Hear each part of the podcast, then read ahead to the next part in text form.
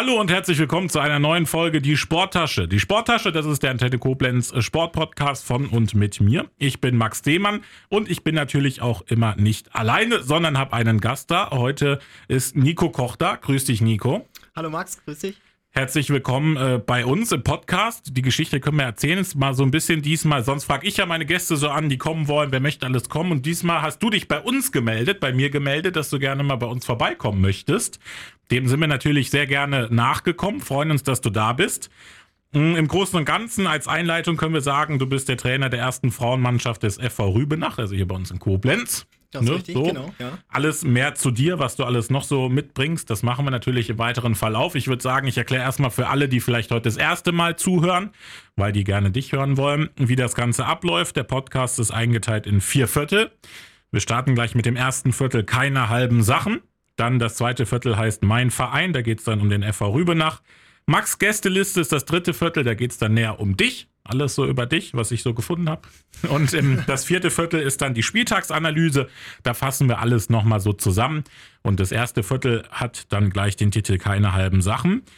Da gebe ich dir Halbsätze vor, die du einfach äh, vervollständigst, damit wir dich schon mal so ein bisschen näher kennenlernen können, mit wem wir es eigentlich heute hier zu tun haben. Bist du bereit? Starten Möchtest du direkt den ersten Halbsatz hören? Ja, Na klar, hol So. Ich würde eher so ja, ein bisschen leichter reinstarten. Okay, ja? sehr gut. Also das erste Viertel keine halben Sachen. Erste, erster Halbsatz. Boppard ist schöner als Rübe nach Weil. Äh, Weil es direkt am schönen Wasser liegt. Aus Boppard, da kommst du her, da wohnst du. Ja, ich bin zugezogen, aber Ja. bin jetzt äh, seit guten ja, sieben Jahren dort äh, sesshaft geworden. Ja. In Boppard auch sehr schön, Rübenach, aber dann musst, fährst du dann immer so mit dem Auto oder wie machst du es dann immer Genau. zum. Aber ist auch eine schöne Fahrstrecke auch, ne? Schön Ja, geht's Rhein- einmal hoch, ne? dann Buchholz rauf auf die Autobahn. Das geht relativ flott, aber. So, zugezogen von wo? Von wo Äh, kommst Ich du? komme aus dem schönsten Bundesland, äh, Mecklenburg-Vorpommern. Oh, Ich sehr- so, ein, so ein kleines Ostseekind, kann man fast sagen. Ja. Ja, direkt Ostseen oder? Nee, äh, aus Neubrandenburg, Ah, aber okay. ich sage mal Ostseekind, weil es halt echt nicht so weit ist. Und äh, ja, die Leute verbinden es halt auch immer mit der Ostsee, ne? Ja. Also, ja. ja, ist auch schön. Ne? Mecklenburg-Vorpommern wirklich schön. Da sind bestimmt einige auch jetzt hin unterwegs. Vielleicht hören uns auch welche da, die gerade im Urlaub sind. Ja. Schöne Grüße an die Ostsee natürlich. Kann ich Alle, die da gerade äh, die Sonne genießen. Dann nächster Halbsatz. Fußball ist meine größte Leidenschaft, weil. Ähm, ich glaube, ähm, weil ich es als Kind schon mit vielen Träumen verbunden habe und das eine meiner größten Konstanten in meinem Leben ist, ja. Ja. Und dann vielleicht die Frage, die jetzt äh, auch da so ein bisschen anschließt. Ich bin Fan von welcher Mannschaft? Borussia Dortmund. Ja. Ja. Schon immer auch? Oder hat sich das dann? Ich meine, als, äh, als Mecklenburg-Vorpommern hat man jetzt nicht direkt so einen Bezug zu Dortmund, aber. Ja, nee, ich, das war somit das erste Fußballspiel, was ich glaube ich gesehen habe. Ich Ja. kann mich erinnern mit meinem Opa damals, ne? Ich glaube, das mag, ich glaube, das war das äh, Champions League Finale 97 damals. Ah, ja. Äh, und das hat mich so irgendwie getriggert auch. Und ich dachte mit früher, die Lieblingsfarbe war gelb, das hat damit auch ein bisschen was zu tun gehabt und ich bin seitdem irgendwie auch nicht mehr von abgekommen. Ja. also und äh, es aber auch nicht. Gegen Juventus Turin, Champions League Finale Genau. damals, Lars 97. Ricken, Lupfen jetzt, genau, ja. genau. Äh, der Kollege Marcel Reif, Marcel das damals, Reif, genau. damals kommentiert, genau. Aber wäre das anders ab, hätten sie verloren, wäre das dann anders gewesen oder wäre man dann auch Dortmund-Fan gewesen? Nee, ich glaube tatsächlich nicht. Ich glaube, ähm, das hätte keine Auswirkungen gehabt. Und ich glaube, als Dortmund-Fan äh, habe ich ja auch äh, über die Jahre jetzt äh, Leiden gelernt. Leiden gelernt. Wir hatten ja auch immer schlechtere Phasen, ja. Ich weiß gar nicht, ob ich es jemals erzählt habe. Ich bin ja Leverkusen-Fan, mit Ja. meinem besten Freund damals da zusammen äh, drauf gekommen. Der war da schon vorher. Und ich hatte es das erste Mal wahrgenommen, da in dem Jahr, wo man halt dann äh, Zweiter wurde in, in der Meisterschaft, DFB-Pokalfinale verloren hat und das Champions League-Finale verloren hat 2002. Ich bin dann irgendwie Fan geworden, weil ich dachte, wenn man das alles so wegsteckt, dann kommt man, glaube ich, durchs Leben. Das ist okay. Wenn, man- wenn man das verkraftet, dann verkraftet man das. Ich habe zwar auch gehofft, dass bis jetzt dann mal ein Titel dazu käme, ist nicht passiert, aber man weiß es. Also ich bin auch leidgeprüft als Leverkusen-Fan. Zu oft Zweiter geworden. Aber wem sage ich das als Dortmund-Fan? Ist Ja, ich wollte gerade sagen. so ein bisschen Rang abgelaufen, ne? Ich glaube auch, als Vizekusen kann man es auch bald nennen, ja. Ja, das stimmt. Dann lass uns wieder ein bisschen zu dir kommen. Fußballtraining bei den Frauen unterscheidet sich zum Training bei den Männern dadurch. Ähm, auf jeden Fall vom sozialen Aspekt her. Mhm. Also und äh, was die Kommunikation angeht, die Ebene. Also die Mädels sind auf jeden Fall wissbegieriger, die hinterfragen alles. Die wollen wissen, okay, warum machen wir das so? Und äh, ja, die legen halt sehr viel Wert auf, auf die sozialen Aspekte, ne? wie du mit denen umgehst, wie du mit denen redest. Auch der, also der Führungsstil ist bei den Mädels auf jeden Fall, äh, was autoritär angeht, nicht so zielführend wie bei den Männern oder Jungs, auf jeden Fall, ja. Das deckt sich zum Beispiel mit Florian Stein, dem Trainer von der äh, SG 99 Andernach, Ja. von der Damenmannschaft. Mit dem habe ich geschraubt, der hat genau das Gleiche gesagt. Also ne, die Kommunikation, der soziale Aspekt, ja. warum machen wir das jetzt und so, das Erklären, genau das, äh, also das deckt sich so ein bisschen. Ist das dann aber schöner oder, oder anstrengender? Ähm, also ich also mir ist sowieso wichtig, dass, dass meine Spielerinnen sowieso verstehen, warum wir etwas machen. Mhm. Also ich finde, wenn du weißt, warum du es machst, dann, dann siehst du einen Zweck dahinter und, und äh, verstehst die Sachen halt auch. Ne? Also das äh, ist mir besonders wichtig. Und ähm, ja, für mich übt es natürlich darin, die Sachen zu erklären. Mhm. Und äh, dadurch spiegele ich mir das einfach nochmal wieder und sage, ist das vielleicht wirklich die, die beste Wahl, die wir jetzt getroffen haben. Ne? Und äh, muss sagen, das gibt mir eigentlich auch sehr viel zurück, ja. Auch für mein, mein Trainer-Dasein, ja. Das übt mir selber sehr. Und was du ja auch gemacht hast, ist die World Football Academy. Bist du mit dabei? Das ist der nächste Halbsatz. In der World Football Academy habe ich gelernt. Äh, mich sehr, sehr, sehr, sehr zu reflektieren, mhm. dass meine Spieler und ihre Eigenschaften und ihr Können und ihre Schwächen immer der Startpunkt sind und nicht ich und meine Idee. Und ähm, gerade die Traditionen im Fußball, die so bestehen, äh, aufzubrechen und ein bisschen mit der Zeit zu gehen. Ja. So also muss auch bei, bei Trainern auch immer eine Entwicklung stattfinden, ja, dann definitiv. auch sich selber anpassen. Also wir, wir erwarten ja immer von unseren Spielern 100 Prozent. Mhm. Und dann sage ich, wenn ich das als Trainer nicht vorlebe, ähm, ne, ich bin das größte Beispiel. Ne? Also ich kann viel natürlich über Worte arbeiten, aber ich sag mal, die Taten, die ich vorgebe, ähm, die, die nehmen die an. Also das, das mhm. hat die, ist die größte Macht, die du als Trainer hast. Wenn du selber vorlebst, ja, dann ziehst du die, die Jungs oder Mädels, das ist vollkommen egal, ob es jetzt Jungs oder Mädels sind, ziehst du dann einfach mit, ja. Dann lieber Profisport statt Bundeswehr, weil. Ja, weil es äh, schon immer mein größter Traum war. Ja. Ja, und ich glaube auch, äh, seitdem ich das ein bisschen mehr hinterfrage, auch für diesen autoritären Führungsstil nicht mehr so, so zu haben bin, ja. Ja, also da ist man dann noch nicht so mit der Zeit gegangen bei der Bundeswehr, wie es jetzt der Fußballtrainer macht, der sich dann immer auch ein bisschen selber neu erfindet, dann immer. So. Ja, also ich glaube, die Bundeswehr, sie hat schon einiges versucht, aber es sind halt ja. leider auch oft sehr alte Strukturen, so Sätze wie ja. das haben wir früher schon immer so gemacht. Viele halt eingesessene Leute und ich glaube, die Generationen haben sich auch geändert einfach, ne, von, von auch aus Bundeswehrsicht und ich glaube, da muss noch eine Anpassung stattfinden. Wie lernen die Leute heutzutage besser? Es ist die Generation, die viel mehr über Social Media kommt, mhm. kurze, knappe Informationen braucht und keine ellenlangen Vorträge oder langweiliges Schwarz-Weiß. Also ich glaube, die Bundeswehr muss sich da schon noch ein bisschen anpassen, um auch in Zukunft einen guten Nachwuchs zu haben, ja. Dann habe ich die Abschlussfrage, die auch schon dann ins zweite Viertel überleitet, nämlich, das habe ich bei dir auf den Social-Media-Kanälen gesehen. Der größte Fehler in der Vorbereitung ist, ähm, dass wir vom Fußball abkommen und unsere Spieler mit isolierten Sachen äh, überladen, die am Ende mit dem Fußball wenig zu tun haben. Äh, zum Beispiel isoliertes Laufen. Sieht man immer wieder sehr gerne in der Vorbereitung, äh, wenn die Spieler in den ersten Wochen, also man muss sich vorstellen, die Spieler kommen aus einer Pause, ja, also mhm. haben, sind vier, fünf, sechs Wochen inaktiv und äh, die Trainer setzen dann drei, vier, fünf Trainingseinheiten an in den ersten Wochen Testspiele. Das heißt, Spieler, die an Fitness verloren haben, trainieren dann mehr und haben dann irgendwann einen gewissen Fitnessstand und dann wird das runtergeschraubt. Mhm. Und äh, das, die, die Logik ist eigentlich total kontraproduktiv. Eigentlich sollte man eher langsamer anfangen und es immer steigern mhm. und das über die ganze Saison hinaus steigern, weil ähm, ja, fitte Spieler können halt mehr trainieren, weniger fitte Spieler sollten erstmal weniger trainieren, ist ja logisch. Wenn ich jetzt zum Beispiel zwei Jahre keinen Sport gemacht habe und gehe ins Fitnessstudio, wird der Fitnesstrainer nicht mit mir anfangen, viermal die Woche was zu machen, sondern das langsam anfangen. Und ähm, ja, dass wir den Fußball nicht mehr als Startpunkt nehmen. Ne? Also wir fangen an, immer Dinge zu machen und äh, isoliertes Laufen und haben vielleicht unsere Mannschaft zwei, drei Wochen nur zur Verfügung. Und ähm, da sollten wir eher an der Kommunikation Kommunikation unserer Spielidee arbeiten und äh, das andere ist einfach, dass das kommt von alleine durch das Fußballspielen. Und mein, meine, sag ich mal, meine Philosophie, würde ich sagen, ist äh, Fußball durch Fußball. Und Fußballfitness mhm. ist vom Fußball nicht zu trennen. Und leider ist es traditionell so passiert, dass alle denken immer, die Fitness hat mit dem Fußball nichts zu tun, aber sie ist eigentlich ein, ein Teil davon. Mhm. Ja.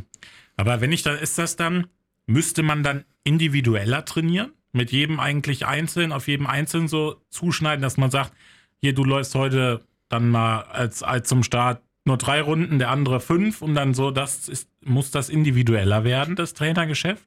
Ja, also erstmal dürfen wir nicht vergessen, es ist ein Teamsport. Ne? Mhm. Also da ähm, fangen wir auch an, immer sehr viel zu sagen, okay, wir müssen individuell trainieren. Nein, wir müssen im Team trainieren, weil die Kommunikation untereinander, das ist, das ist auf dem höchsten Level. Jeder Fußballer, jede Fußballaktion startet mit einer Kommunikationsphase, verbal oder nonverbal. Mhm. Ich erkenne eine Situation, dann verarbeite ich die, dann reden wir von dem Level der Entscheidungsfindung, die Spielintelligenz und nach dieser Entscheidung, die ich erst treffe, das ist das, was wir am Ende erst sehen. Die ersten zwei Phasen sehen wir gar nicht, kommt dann die technische Ausführung, also die Ausführung meiner Entscheidung. Und dass ich das über 90 Minuten erhalten kann in einer hohen Frequenz, also mehr Aktionen die Minute und natürlich die in Qualität und Quantität zu erhalten, das ist am Ende Fußballfitness. Dann sind wir jetzt eigentlich schon reingegangen ins zweite Viertel, was ja den Namen trägt, mein Verein. Da wollten wir auf den FV Rübenach kommen. Ja. Du trainierst da die erste äh, Frauenmannschaft. Genau. Seid ihr schon mittendrin der Vorbereitung oder ja, wie sieht es wir sind aktuell jetzt aus? In, in der dritten Woche. Ja, dritte Woche, genau. Und wie läuft? Ja, äh, äh, ich würde sagen, ja, wir haben ein bisschen äh, Generationswandel. Bei uns haben äh, jetzt vier, fünf Mädels den Verein verlassen, ähm, Ja. aus verschiedenen Gründen, ähm, ja, dass sie ein bestimmtes Alter erreicht haben oder beruflich sich verändern. Eine Spielerin, da freuen wir uns natürlich sehr, die in die USA geht, die dort weiter Fußball spielt mit einem Sportstipendium. Und ähm, da haben wir jetzt einige junge Mädels reinbekommen und jetzt versuchen wir natürlich in den ersten Wochen äh, ja, äh, eine Basis aufzubauen auf Level der Kommunikation, also taktische Prinzipien reinzubringen, dass wir, dass das erst alles sitzt. Wie wollen wir gegen den Ball arbeiten, wie wollen wir mit dem Ball spielen, wie wollen wir uns nach Ballverlust organisieren, wenn wir den Ball gewinnen, wie wollen wir agieren und wenn das sitzt, versuchen wir es dann natürlich äh, auf Wiederholung zu trimmen, dass wir das über 90 Minuten erhalten können. Und für mich ist das, ähm, also Fußball-Fitness, ich finde, wenn man über ein Thema diskutiert, sollte man auch erstmal so eine einheitliche Definition schaffen. Weil ich glaube, würden wir jetzt jeden Hörer fragen, was ist für dich eigentlich Fußball-Fitness, würden wir 100 verschiedene Antworten kriegen. Der eine wird sagen, ja, laufen, der andere dies, der andere das. Also Fußball-Fitness ist für mich, dass die Spieler 90 Minuten lang ähm, die taktischen Vorgaben des Trainers umsetzen können. Mhm. Ja.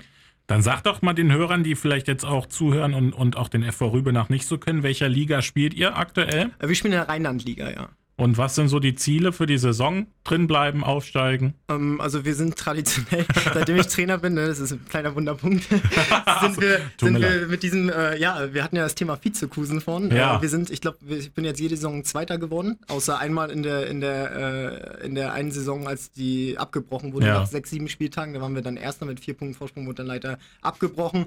Dann die andere Corona-Saison war der Rückrundenstart noch. Ja. Wir sind mit einem Punkt äh, auf Platz zwei gewesen und am Sonntag hätten wir gegen den Ersten gespielt. Quasi wäre sie so ein kleines Entscheidungsspiel gewesen. Ja, Auf dem Freitag ja. wurde die Saison abgebrochen. Oh. Dann wurde dieser Koeffizient genommen und da waren wir um 0,5 schlechter irgendwie. Ja. Ähm, und ja, meine erste Saison sind wir Zweiter geworden und äh, letzte Saison äh, sind wir auch wieder Zweiter geworden. Ja, also, also unser Ziel ist es jetzt, das irgendwann dann natürlich auch zu packen, muss ich sagen. Ne? Aber wir definieren uns nicht nur rein an. Ähm, ja, an, an, an, Resultate oder Mhm. Tabellenplätze, weil ich glaube, dann wenn, würde das einfach den Mädels und uns auch nicht der Arbeit gerecht werden. Nur weil wir Zweiter geworden sind, haben wir keine schlechte Saison gespielt. Im Gegenteil. Ne? Also wir wollen auch den Prozess so ein bisschen sehen. Wie entwickeln wir uns pro Spiel weiter? Kommen die Automatismen immer mehr zur Geltung, das, was wir umsetzen wollen? Und äh, Fußball bleibt ja auch ein bisschen, äh, ja, äh, unvoreingenommen, sag ich mal. Also da passieren auch mal Sachen, die man nicht Ja. so einschätzen kann. Ne?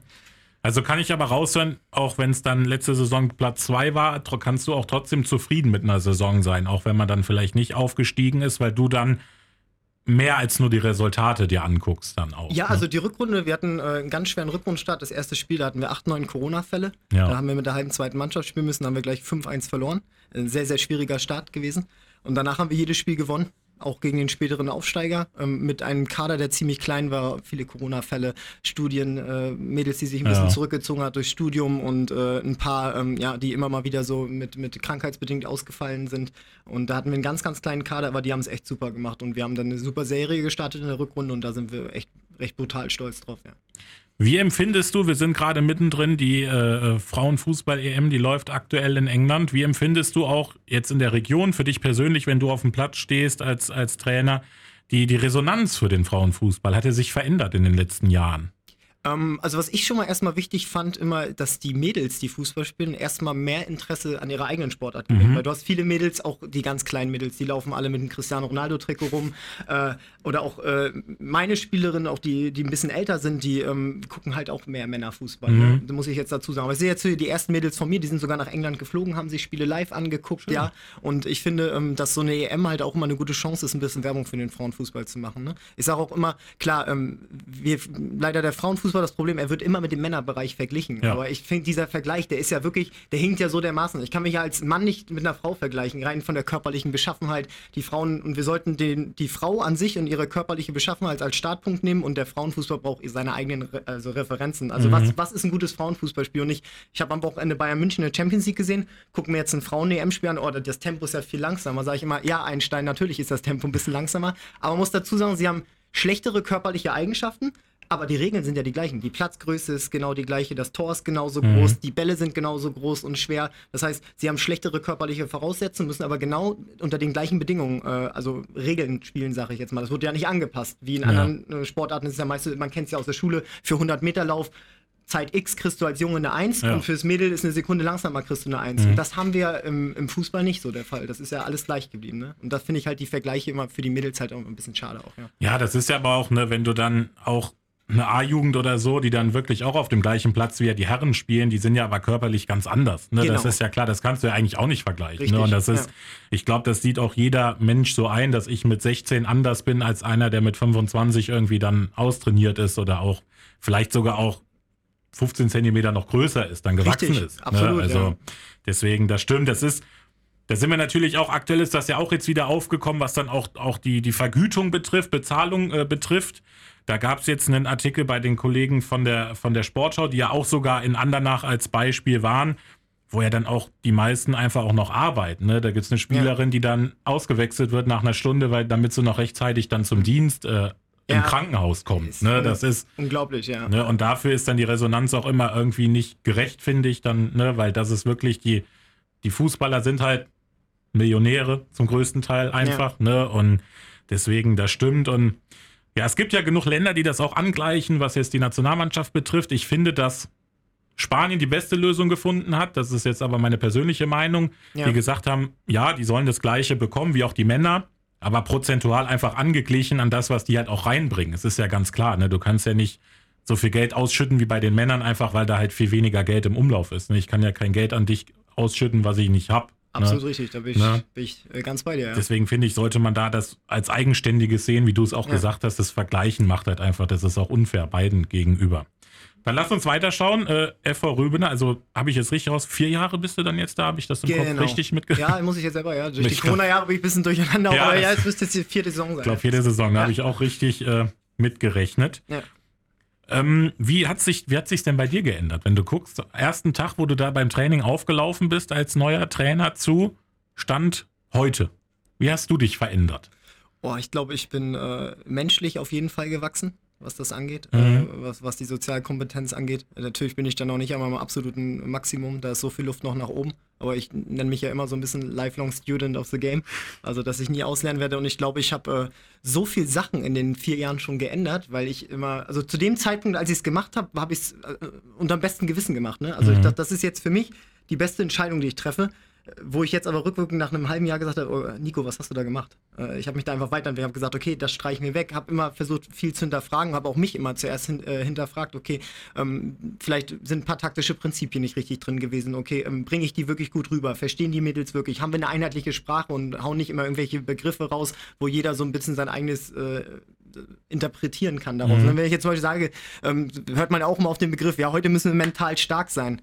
Ja, da, da guckt mich der Spieler an, ja, kann ich das im Internet bestellen oder kann ich es am Kiosk kaufen? Was, was, was bedeutet das eigentlich? Ja. Ne? Und dass wir jetzt für uns versuchen wir jetzt immer mehr und mehr und ich auch für mich eine einheitliche Definition zu schaffen. Das heißt, wenn ich was sage, dass die Mädels genau wissen, ah, okay, das meint er damit und äh, das versuchen wir jetzt halt auch ähm, ja, immer mehr reinzukriegen. Und äh, ich denke mal, dass ich auch ähm, ja, mehr auch mich damit beschäftigt habe, okay, was ist, was ähm, die Frau, sag ich mal an sich, ähm, was, was, ähm, also was die körperliche Beschaffenheit angeht und so. Ich habe äh, angefangen zu trainieren, habe es irgendwie so ein bisschen wie bei den Männern kopiert, machen wir es mal ein bisschen weniger, aber bei den Mädels sind halt äh, schon andere, da fallen die Tore ein bisschen anders, äh, die taktischen Prinzipien sind anders, auch im athletischen Bereich muss anders gearbeitet werden. Wo sind die hohen Verletzungsquellen bei den Frauen, gerade die Phase auch, was die Periode angeht, wie, was passiert da mit dem Körper überhaupt, dass ich einfach ein bisschen mehr Verständnis für die Sachen habe und das in meinem Training auch anpassen konnte, ja.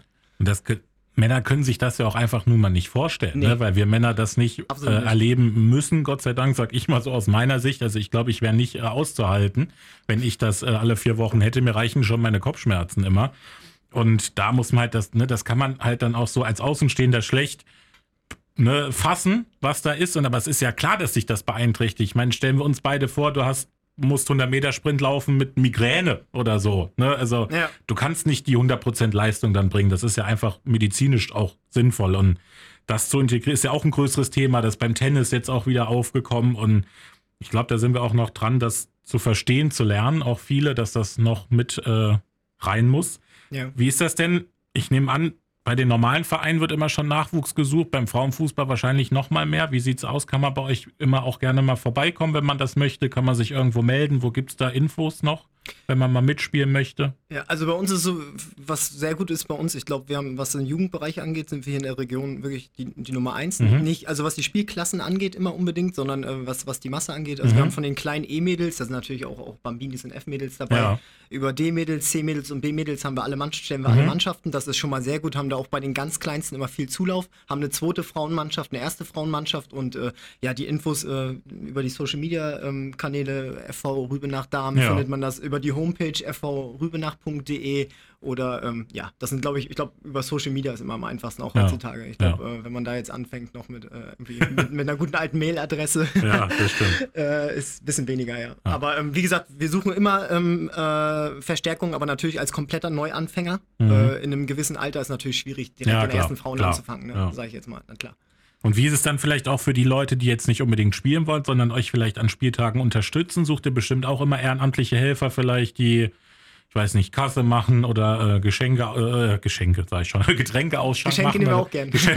also alle vorbeikommen, Geschenke mitbringen beim ja. nächsten Spiel. Aber bestimmt auch, oder im Verein sucht ihr bestimmt auch immer ehrenamtliche Helfer, die irgendwie mit anpacken. Ja, da sprichst du ein super Thema an. Ne? Also wenn ich bei uns sehe, ähm, wir haben mittlerweile Leute, die trainieren, glaube ich, eine E, eine D und eine C-Mädelsmannschaft mhm. zu, zu zweit und äh, sind eigentlich schon komplett, ähm, ich will jetzt nicht sagen überfordert, aber es ist einfach zu viel für die, ne? auch den ja. Kindern gerecht zu werden. Und es wird immer schwieriger, ehrenamtliche Trainer zu finden mhm. oder gerade gerade, äh, ja, was im Bereich ähm, der Betreuer angeht, was Materialien angeht, dieses Ganze drumherum oder sich so ein bisschen um den Schriftkram zu kümmern. Ähm, da gibt es echt weniger Leute, die sich jetzt äh, auch so ein Vereinsleben, glaube ich, anschließen, ne? was ich schade finde eigentlich. Ich dachte jetzt auch so vielleicht nach Corona, okay, da gibt es ja so einen kleinen Boom wieder. Also ja. wir suchen da immer, jeder kann sich irgendwie bei uns melden und sich irgendwie mit seiner Expertise oder mit seinem Können oder was er gerne macht, äh, einbringen. Da gibt es ja tausend Möglichkeiten auch im Fußball. Und bei uns im Verein ist äh, jeder, ähm, der Slogan ist ja nicht umsonst beim FV Rübenach mehr als nur ein Fußballverein. Mhm. Wir haben da ja wirklich ganz viele Sparten abgedeckt und da ist auch jeder. Und wenn ich äh, einfach mal vorbeikomme, vielleicht auch wenn man den Frauenfußball nicht so mag, stand jetzt, einfach mal sich mal ein Spiel angucken kommen und vielleicht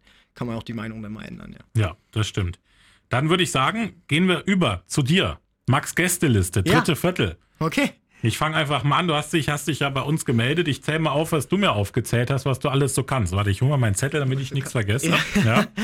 Also hast erstmal B-Lizenz im Fußball, das ist mal gerade dein aktueller. Äh, das ist mein aktueller Stand, ja. Genau, dein aktueller Stand. Dann bist du ausgebildeter Athletiktrainer, Sportmentaltrainer, Ernährungsberater für Sportler, und hast eine Fitnesstrainer-Lizenz. Das ist richtig. Was, ist wann hast du denn das alles gemacht? Ja, ich habe äh, bei der Bundeswehr meine Zeit, glaube ich, ganz gut genutzt. Ähm, Mache auch nebenbei noch eine Fernausbildung zum Sport- und Fitnesskaufmann gerade. Ja. Nochmal eine Ausbildung, weil ich nach meiner Bundeswehrzeit äh, ein Studium anfangen werde. Mhm. Sportwissenschaft mit dem Hauptthemenschwerpunkt Fußball. Also äh, weil ich mich da ähm, ja einfach in die in die Sparte Sport, besonders Fußball, komplett äh, konzentrieren möchte. Mhm. Und äh, das habe halt über die Jahre gemerkt, dass genau das, was ich liebe und äh, irgendwann auch hauptberuflich machen möchte. Ähm, und äh, ja, die anderen Sachen, das hat ein paar Sachen, die aufgrund meiner Fernausbildung gehört das einfach dazu. Die machst du die Zertifikate und einiges, was ich mir selber rausgesucht habe. Ich habe halt versucht, ähm, alles mir so ein bisschen rauszusuchen, was, was für, mir, für den Fußball und für meine Spielerinnen, zukünftigen Spieler vielleicht wichtig sein könnte. Das ist natürlich der Punkt Ernährung ganz wichtig, Athletik sowieso, mhm. aber auch der Kopf ne? oder das Gehirn, was das Sportmentale angeht. Und das ist halt noch ein Bereich, der sehr, sehr ähm, ja, wenig Beachtung findet. Aber der Kopf entscheidet am Ende über alles. Da treffen wir alle Entscheidungen. Und äh, ich sage immer wieder auch, wenn wir über Fußball-Fitness reden, weil das immer so ein Thema ist, äh, das fängt im Kopf an. Ich habe oft Spieler, die können noch laufen, ne? aber die werden durch irgendwelche externen Faktoren sind die, sind die äh, niedergestreckt, sag ich mal. Die vergeben eine Torchance, lassen Kopf hängen, diskutieren mit dem Schiedsrichter. Da ruft einer irgendwie was rein und die sind komplett abgelenkt. Die sind wie 30, 40 Sekunden raus aus dem Spiel. Die mhm. schalten nicht mehr um, die gehen nicht mehr in die Sprints rein. Und äh, dass man da erst anfängt zu sagen, okay, wird der Kopf oder das Gehirn stärker, äh, dann machen die Beine auch am Ende mehr, ja. Gibt's was, was du davon am liebsten machst? Oder alles gleich? Gerne. Nee, also ich muss sagen, natürlich, äh, da sind viele äh, interessante Aspekte, aber du hast auch überall immer Sachen, Parts drin gehabt, wo ich sage, das interessiert mich jetzt nicht. Mhm. Weil ich merke immer wieder, wenn ich sowas mache, dass ich immer wieder in diesen Fußball reinschlitter. Dass ich immer wieder gucke, ah, okay, was kann ich für Fußball nutzen? Und dann drifte ich da oft auch ein bisschen ab, glaube ich. Ähm, aber ähm, am Ende die Arbeit auf dem Platz, ja. was den Fußball an sich als Hauptschwerpunkt geht, das ist halt doch schon äh, meine größte Leidenschaft, muss ich zugeben. Ja. Und da, da könnte ich mich stundenlang am Tag, gucke ich mir, glaube ich, manchmal irgendwelche Videos an und versuche irgendein Training auseinanderzunehmen, was würde ich da anders machen oder so. Ähm, ja, da muss man natürlich mal ein bisschen vorsichtiger sein. Ich bezeichne mich selber so ein bisschen, ich meine, der Begriff, ich weiß, der ist jetzt ein bisschen faul, ein bisschen als Querdenker im Fußball. Genau. Aber ich meine das ein bisschen positiv auch gemeint. Und ich meine das auch nicht, um irgendwie Kritik großartig zu äußern, sondern ich möchte eher zum Nachdenken anreden und versuchen, dass wir es vielleicht einfach ein bisschen besser machen. Und äh, mein Motto ist da einfach, ein besserer Trainer macht äh, ungefähr 20 Spieler besser. Genau, das mit dem Querdenker hat sie nämlich auch bei mir geschrieben, da wollte ich auch noch drauf eingehen. Wie viel hat denn da auch die, die World Football Academy bei, du musst mir helfen, wie es ausgesprochen wird, holländisch, ne? Raimund Verheyen? Ja. So richtig? Nicht Absolut das, richtig, ja. ja. Ab, super. Ähm, wie viel hat dir das geholfen? Boah, ich glaube, das war so ein ausstieger Moment. Ich glaube, diese Kurse und, und, und Weiterbildung ähm, haben mich so geprägt und weitergebracht. Also ich muss, ohne jetzt jemanden da irgendwie schlecht reden zu wollen oder nahe zu treten, aber das ist ein ganz anderes Level mhm. als äh, W-Lizenz im Fußball oder das, was ich, ich da im Athletiktraining, das ist halt ähm, wirklich, die beleuchten alle Sachen. Da sind Experten aus aller Welt und der Raymond Verheyen, der ist halt jemand, der seit, glaube ich, im Jahr 2000 bei jeder EM und WM ja. die Mannschaft mit betreut hat. Also wirklich auch andere Kulturen und äh, andere Länder auch mittrainiert hat und äh, der in jedem Bereich Experten hat. Und ich kann jedem Trainer nur wärmstens ans Herz lesen, da mal ein Buch zu lesen oder mal einen Kurs zu machen. Es wird wirklich ähm, die eigene, wenn man denkt, okay, man hat sein ganzes Leben lang sich mit Fußball beschäftigt und kennt den Sport. Ähm, wir wissen viel weniger, als wir denken über den Sport. Ich habe mich auch ein bisschen eingelesen, weil, ja. weil der Name sagte mir gar nichts. Das ja. ist irgendwie an mir vorbeigegangen. Ich würde es mal journalistisch betiteln als streitbarer Charakter, der auch gerne mal auch die hohen Kaliber im Trainerbusiness auch mal kritisieren finde ich jetzt zu hart, so, sondern einfach seine, ist ja seine Meinung äußert. Zum Beispiel mit Jürgen Klopp hatte ich gelesen, war er so einer, wo er gesagt hat, das ist jetzt nicht so ein Training, was ihm so zusagen würde von der Intensität und so. Aber wie viel, wie viel hast du davon auch empfunden? Ist das so auch dann eher eine negative Aura, die da ausgestrahlt wird, oder ist das wirklich so, dass, dass da Kritik geäußert wirst und du sitzt dann und denkst dir, ja, da hat er eigentlich recht, ne, wenn man das sich mal so anguckt. Wie ist das so gewesen für dich? Also erstmal ist das fachlich alles, also das ist nie irgendwie auf seine Meinung getrimmt. Ne? Mhm. Das ist ganz wichtig. Also er hat immer, ähm, versucht er immer einen Startpunkt zu setzen mit Fakten. Also er, er, fängt nie an mit, ja, meine Meinung ist es jetzt, aber er, er nutzt Fakten. Mhm. Dann beleuchtet er natürlich so ein bisschen die Verletzungshistorien. Wann steigen die in den Verein? Leider reden wir immer überall so vom Verletzungspech. Ich bin jetzt Dortmund-Fan. Ich glaube, wir hatten letzte Saison 13, 14 Verletzungen. Ja. Äh, davon 8, 9 muskuläre, die, äh, wo jeder, der so sich ein bisschen mit Sport auskennt, okay, muskuläre Verletzungen, schreit immer nach Überbelastung. Ja. Und ähm, klar, die, das wird immer ähm, mehr Spiele, die Jungs müssen immer mehr abhalten, aber leider passen wir immer weniger unser Training an. Ne? Und, äh, oder wir kopieren irgendwelches Training oder auch das, was in der Uni gelernt wird, wird einfach nur kopiert. Aber ich sage mal, wenn es dann irgendwann vielleicht doch nicht funktioniert, sollte man vielleicht äh, an Stellschrauben drehen. Und da ist er sehr, sehr gut drin, einfach auch. Aber das mit diesem Provokanten, das macht er mit Absicht, mhm. weil er auch sehr aus der Gehirnforschung ist und der ist ja auch äh, Sportpsychologe auch. Ne? Der hat ja nicht nur Bewegungswissenschaft studiert und Sport, sondern auch Sportpsychologie und der versucht Leute dadurch auch immer zu triggern, wie Trainer damit umgehen. Ne? Also und dann merkt man auch, okay, ja. also dann, er haut immer so einen Stimulus raus ne? Ja. und bei den meisten Trainern ist es so, okay, nach dem Stimulus, den er raushaut, da kommt sofort eine Antwort, aber ja. meist keine nette oder direkt eine Abwehrhaltung. Äh, er kann das nicht einschätzen, er ist viel zu weit weg, wer ist er überhaupt, etc. Aber es geht eigentlich darum, nach diesem Stimulus, den erstmal zu verarbeiten, drüber nachzudenken und vielleicht das, was der mir gesagt hat, mal drüber nachzudenken und sagen, okay, die Punkte sind vielleicht nicht schlecht und dann darauf ähm, zu reagieren. Und äh, das macht er echt sehr gut. Und bei Jürgen Klopp hat man gesehen, da hat ja auch so eine kleine Anpassung stattgefunden und äh, der Erfolg gibt ihm recht. Das stimmt. Ja. Aber er hat, glaube ich, damals, wie der Raymond es beschrieben hat, ja auch seine Prinzipien aus Dortmund eins zu eins auf Liverpool halt übertragen. Ne? Also ich hatte Erfolg in Dortmund damit ja. und nimmt es in meine neue Mannschaft mit, habe aber ganz andere Spieler, ganz andere Charaktere, ja. ganz andere Eigenschaften. Ne? Und äh, darum geht es eigentlich. Aber wie gesagt, ich kann jedem, wie gesagt, äh, der legt da auch nicht so Wert drauf, bekannt zu sein. Mhm. Weil du auch gesagt ich kannte ihn nicht. Ich ja. kannte den vorher auch nicht. Ja. Äh, hab mir dann aber wirklich mal die Historie angesehen, ja, wo der überhaupt war. Also ja. Manchester, Manchester City, City, Chelsea, Barcelona. Barcelona. Also der hat wirklich in, in allen großen äh, Nationalen, auch Argentinien, damals äh, Südkorea als die Platz 3 überraschend äh, direkt da war gewesen. Und äh, ja, Genau, meist bei Gus Hidding mit dabei, wenn der irgendwo ja, Nationalcoach genau. war. Ne? Also Niederlande, Südkorea und Russland, glaube ich. Genau. Und fit waren die immer, die Mannschaften. Ja, das muss man sagen. Also ob sie genau. jetzt erfolgreich waren, das sei mal dahingestellt, aber ja. fit waren sie auf jeden Fall immer. Definitiv. Ja, dann sind wir wieder bei dem zurück, von dem, was wir vorhin eigentlich angefangen haben. Was brauchst du denn für einen Spieler, für eine Spielerin? Muss der, muss der fit sein, körperlich? Muss der fit sein, mental? Oder muss der einfach nur wahnsinnig viel Talent mitbringen? Oh, jetzt hast du viele Wörter reingeschossen. Ja, ne? ne? ich habe mich gerade selber gewundert. Also ich muss sagen, wenn ich mir meinen Spieler backen könnte, ne, Ja. äh, dann würde ich immer einen nehmen, der sage, der 90 Minuten lang immer an die nächste Aktion denken kann. Mhm. Der immer, es passiert was, nächste Aktion, es passiert was, nächste Aktion, immer an der nächsten Aktion denkt.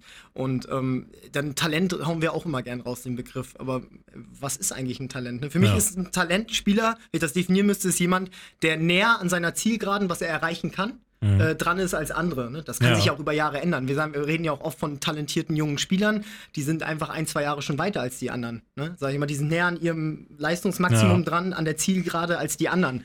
Und ähm, aber natürlich und äh, die Begeisterung für den Sport, ne? Wie, wie sehr liebt er das? Also wenn ich natürlich, hast du Leute dabei, ähm, die, die trainieren mit voller Leidenschaft, ne? Die gehen immer so die Extrameile, sag ich immer, und welche, die sich immer so in ihrer Komfortzone aufhalten werden. Und am Ende glaube ich, dass äh, ja auch ein bisschen äh, genau diese Stärke halt auch dieses, ich nenne es jetzt mal Talent auch schlagen kann am Ende, ja. Wer ist denn dann ein Idealspieler, wenn du im Weltfußball guckst? Was ist einer, wo du sagst, das ist der Beste? Ähm, jetzt momentan, äh, jetzt nicht nur, weil ich Dortmund-Fan bin, ein bisschen Jude Bellingham, Mhm. weil der in seinen jungen Jahren schon eine sehr, sehr krasse Ausstrahlung hat. Man sieht es immer wieder, der versucht mit seinen 17 Jahren schon das Publikum mitzunehmen, seine Mitspieler zu pushen. Auch wenn ihm mal was nicht gelingt, geht der immer wieder gut in die Zweikämpfe rein. Also der verkörpert auch so ein bisschen diese, diese Leidenschaft. Und äh, ja, ich kann es jetzt nur aus der Ferne begleiten. Ansonsten waren es so, glaube ich, so Spieler, so ein bisschen Francesco Totti war ich so ein Mhm. absoluter Fan von und äh, so ein bisschen auch, ähm, ja, ich war immer so ein Fan, glaube ich, auch ein bisschen von diesen aggressiven Spielertypen. Arturo Vidal war äh, als Leverkusen. Leverkusen, ja. äh, Sehr äh, gerne. äh, er hat ja bei uns dann die ersten Schritte in der Bundesliga gemacht. Genau. Eine absoluter äh, eine Weltstar dann auch Ja. geworden. Ne? Also, ähm, aber ich glaube, am Ende macht es natürlich auch ein bisschen die Mischung. Ne? Oder Ja. die Charaktere, die ich in der Mannschaft habe, ist natürlich die Aufgabe für mich als Trainer, äh, daraufhin eine Taktik zu erarbeiten, wo alle ihre Stärken am meisten zur Geltung bringen. Ja. Ne? Ja. Und nicht, dass die an meine Taktik sich anpassen müssen, sondern nee, ich passe mich meinen Spielern an als Trainer. Das ist ja dann auch so das Jürgen Klopp-Beispiel nochmal, ne? der aus Dortmund kam nach Liverpool. Der konnte natürlich nicht nur das Training so mitnehmen, wie wir es ja dann festgestellt haben, sondern er hatte bei Dortmund einen absoluten Stoßstürmer vorne drin, den es bei Liverpool ja dann gar nicht mehr gab, vom, vom, vom Typ her, vom körperlichen Typ Ja. her. Ne? Dann musst du dich auch anpassen. Wenn ich auf einmal keinen Lewandowski mehr vorne drin habe, muss ich das Spiel anpassen. Und ich glaube, das zeichnet dann auch so Trainer aus, die das können. Ja. Da, dann, was, das ist noch so ein bisschen, weil wir gesagt haben, wir können Frauen und Männer nicht vergleichen, weil das nicht fair ist. Beiden gegenüber. Genau. Aber gibt es denn trotzdem was, wenn jetzt zum Beispiel heute würde ein Verein anrufen, der sagt, hier FC Koblenz sonst wo, du sollst da die erste Herren trainieren. Ja. Was kannst du aus dem Training dann mitnehmen? Gibt es da was, was du transportieren kannst, wo du sagst, das kann ich beim Frauen anwenden, das kann ich bei Männern anwenden, das funktioniert?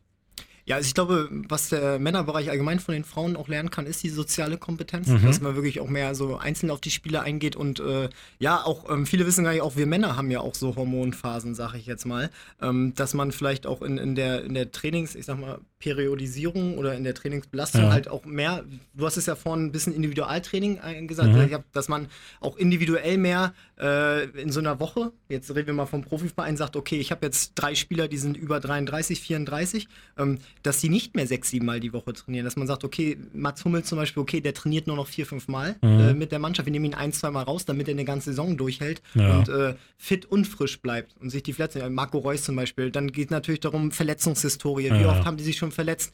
Oder ähm, hast du, was hast du für Spielertypen, hast du so einen explosiven Spielertyp wie Coman, Gnabry oder Sané, die von ihren Sprintzahlen leben, die brauchen natürlich länger, äh, sich zu erholen von so einem Spiel, was sehr, sehr ähm, anstrengend war, als ein Innenverteidiger-Typ, äh, der nicht so viel diese Antritte hatte. Der kann natürlich eher wieder in die Belastung gehen als so einer. Und ich glaube, genau dieser Part, ähm, das haben die, hat der Frauenbereich jetzt sehr gut gemacht, den würde ich im Männerbereich auch mehr reinbringen, dass man mehr noch individuell auf die einzelnen Spieler äh, eingeht, aber natürlich nicht zu vergessen, dass es immer noch ein, ein Teamsport ist. Ne? Das ist so, so Sachen, glaube ich, die, die überall ähm, definitiv gleich sind. Ja. Und am Ende sind wir ehrlich, wir spielen alle den gleichen Sport. Ja. Ja. Aber ist eine Frauenmannschaft mehr ein Team als eine Männermannschaft?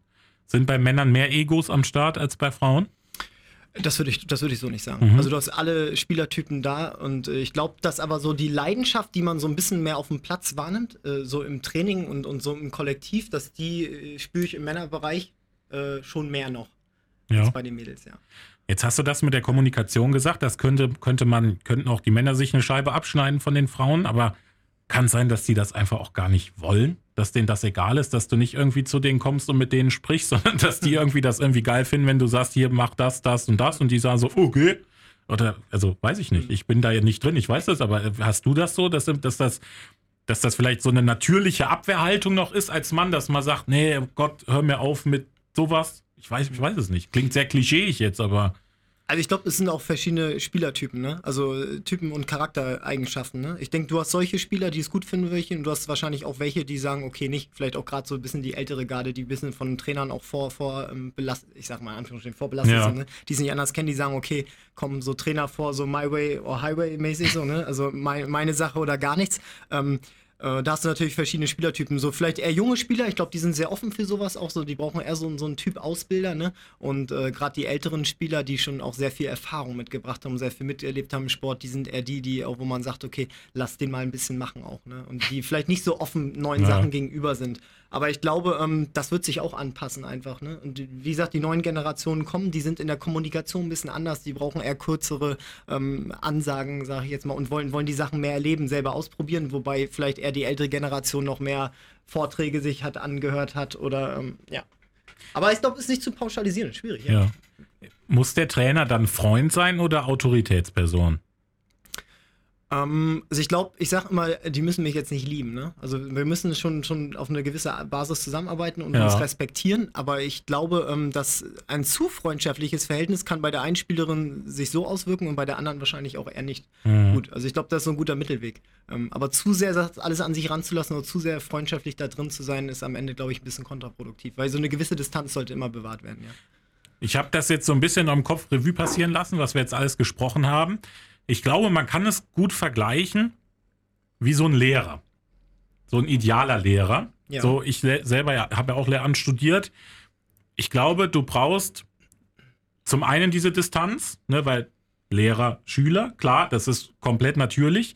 Trotzdem natürlich aber auch so, dass die erstens nicht mit Angst zu dir kommen, das geht ja sowieso nicht, sondern dass die sagen, wenn was ist, können die zu einem kommen und dass du dann einzeln auf die eingehst. Und ich glaube, dieses Individuelle ist nämlich das, was in der Schule häufig sehr zu kurz kommt. Hm. Du weißt, es wird bewertet, in der Schule haben wir das Notensystem, bei euch sind es eigentlich zum Schluss die Spielergebnisse. Ne? Drei ja. Punkte geholt oder nicht.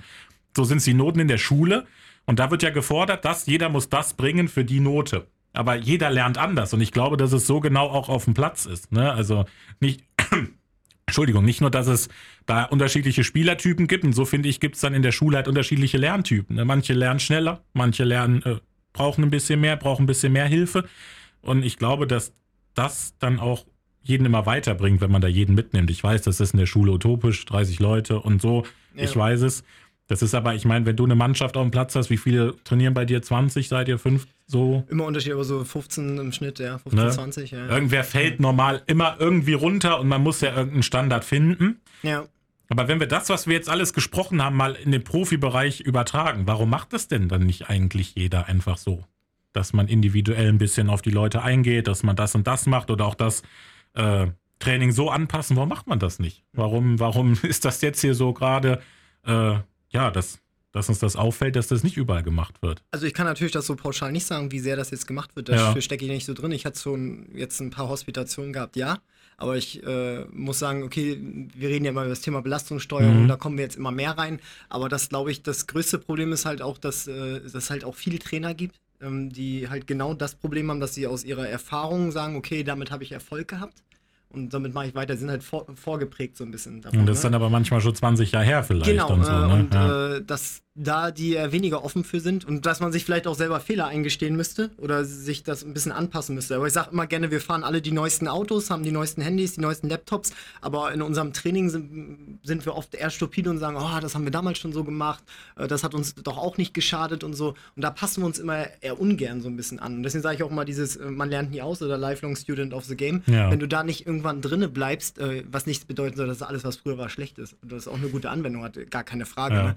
Ähm, und das ist auch gut ist, dass es verschiedene Trainertypen gibt und auch vielleicht ein Spieler mal alle Seiten davon sieht. Gar keine Frage angesehen. Aber ich glaube, ähm, ja, das ist oft äh, an, den, an den Cheftrainer, vielleicht auch Ego-Sache, oft auch, muss mhm. ich sagen. Ähm, das Ego, ähm, okay, komm, ich bin jetzt hier Fußballlehrer, ich bin Profitrainer, was willst du mir erzählen? Das habe ich selber schon so ein bisschen miterlebt. Wenn ich auch mal, ich schreibe ja auch mal so ein bisschen beitragmäßig und versuchte, also ich sage Kritik, das Wort nehme ich nicht so gerne, ich sage eher Information, hinterfrage das so ein bisschen, ja. dass dann er kommt, okay, Junge, wo, guck mal, du trainierst vierte Liga Frauen, äh, ich bin in der Bundesliga, was willst du mir erzählen? Und wo ich dann immer sage, ähm, es ist doch scheiß, ich sage jetzt mal, es ist doch vollkommen egal, ja. wer ich bin. ähm, bewerte doch meine Message, die ich sage, oder meine Information oder das, was ich sage, kannst du doch gerne bewerten, aber lass mich doch als Person daraus. Ja. Selbst wenn ich gar nichts mit Fußball zu tun hätte. Und schade ist immer, dass die Person immer mit reingezogen wird. Ah, der arbeitet da, was soll der schon wissen? Also als Beispiel, wenn Hm. ich jetzt sage, 2 plus 2 ist 4, wird jeder sagen, ja, okay, vielleicht hat er recht. Kommt jetzt Pep Guardiola an und sagt, nee, 2 plus 2 sind 5, sagt er immer, ah, ist Pep Guardiola. Natürlich hat er recht. ne? Also wenn der Wert was sagt, äh, wird, hat das natürlich mehr Gewicht als ich, logischerweise. Ne? Obwohl wir vielleicht die gleiche Message bringen. Ja. Und das finde ich immer ein bisschen schade, dass wir uns wenig darum kümmern, okay, was, der Inhalt, darüber können wir uns unterhalten, darüber können wir diskutieren, oder aber dass oft die Person auch mal mit reingezogen wird. Und das ist, merke ich halt sehr oft, auch wenn da äh, das, das Trainer-Ego, glaube ich, da auch oft äh, ein bisschen im Weg steht, ja. Wie sehr guckst du dir Sachen ab bei anderen? Zum Beispiel bei Pep Guardiola? Gibt es da was, wo du sagst? Also ja. das habe ich früher, muss ich ganz ehrlich sagen, habe ich auch angefangen. Ich habe mir immer so durch YouTube so Trainingsvideos angeguckt. Ja. Ne? Ähm, und da bin ich echt von weggekommen, ne? weil Mhm. ich, ich, ich, sehe zwar, was die dort machen, aber nicht, eigentlich nicht wirklich, wie sie machen. Also warum macht er das jetzt gerade? Warum macht er an dem heutigen Tag das? Was will er mit dieser Trainingseinheit äh, bewirken? Wie sind seine taktischen Prinzipien dazu? Was ist seine Spielidee, seine Spielertypen? Bei mir sind ja äh, ganz andere Faktoren. Ne? Ja. Also, äh, also wir können ja darüber sagen, was man trainieren sollte, aber wie wir das anwenden oder wie wir trainieren sollten, das sollte ja jedem Trainer selbst überlassen werden, weil keiner kennt meine Faktoren in meiner, in meiner Mannschaft. Was für Spielertypen habe ich, was für einen Platz habe ich zur Verfügung, etc. Und ich kann ja bei Pep Guardiola gucken, okay, was macht er, aber wie? Das immer anders. Und ich versuche immer mehr mein Training, eigentlich, klar, hole ich mir mal so Anregungen und gucke, okay, wie macht er das? Aber ich versuche das immer auf unsere Spielidee runterzubrechen und das immer anzupassen. Mhm. Ne? Und da versuche ich halt oft jetzt mein Training auch, auch selbst zu designen, einfach. Warum scheitert Pep Guardiola immer in großen Spielen?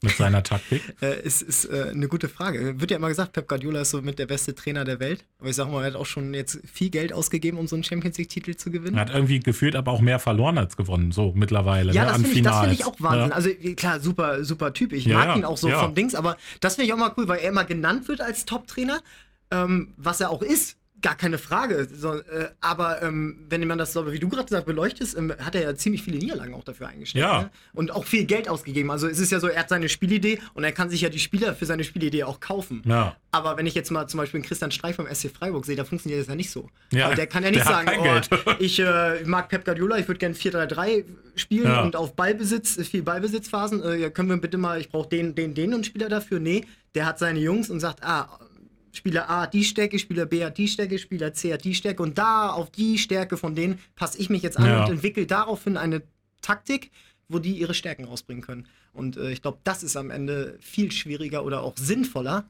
ähm, als zu sagen, okay, ich habe jetzt eine Idee und alle müssen sich mir anpassen. Wenn ich natürlich das nötige Kleingeld habe äh, in den Mannschaften, dann mag das natürlich gehen, ja. Wer ist denn dann der bessere Trainer? Pep Guardiola oder Christian Streich? das ist echt eine fiese Frage. Ja, das ist ne? eine fiese. Also ich glaube, jeder ist, ist, ist für sich in seinen, in seinen Stärken, Ja. jeder hat seine Stärken und Schwächen. Ich glaube, wenn wir beide zusammenpacken würden, hätten wir einen richtig guten, also einen sehr, sehr, also vielleicht fast den perfekten Trainer, ja. Ja, weil dann hättest du einen, der weiß, was man mit Spielern macht, wenn man keine Kohle hat, um alle einzukaufen. Und du hast Genau. aber einen, der auch dann äh, da taktisch nochmal ein ganz anderes Niveau. So ein Pep Guardiola bei SC Freiburg, die werden bestimmt. Das wäre mal interessant, Ja, oder? ne? Bei einem Ja, Jahr, so. bei so einer Mannschaft, wie viel Erfolg hat er dann? ja. Ne, weil Ja. wahrscheinlich hat er wahrscheinlich, vielleicht, wahrscheinlich wird das gar nicht funktionieren. Ich denke ich auch nicht. Ne, weil der dann seine Mos Muster hat, wer was machen soll, Ja. aber das Personal gar nicht dafür. Das ne? glaube ich auch, es würde scheitern, ja. Aber ich glaube, dass dann ein Christian Streich bei Manchester City erfolgreicher wäre als ein Pep Guardiola beim SC Freiburg, glaube ich. Vielleicht sollten wir es mal äh, ausprobieren, Ja. oder? Ja? Mal anregen. Wir regen das mal an, ja, so, äh, durchtauschen. Einfach so Das wäre wirklich mal durchtauschen. interessant. Ne? Oder wenn wir so, so auf so Formel 1 bisschen, wenn alle mit dem gleichen Auto fahren würden. Ja, ja. Ja, so, Bestfahrer, so ein ne? Universalauto, ja. das das, wäre stimmt. nicht schlecht, ja.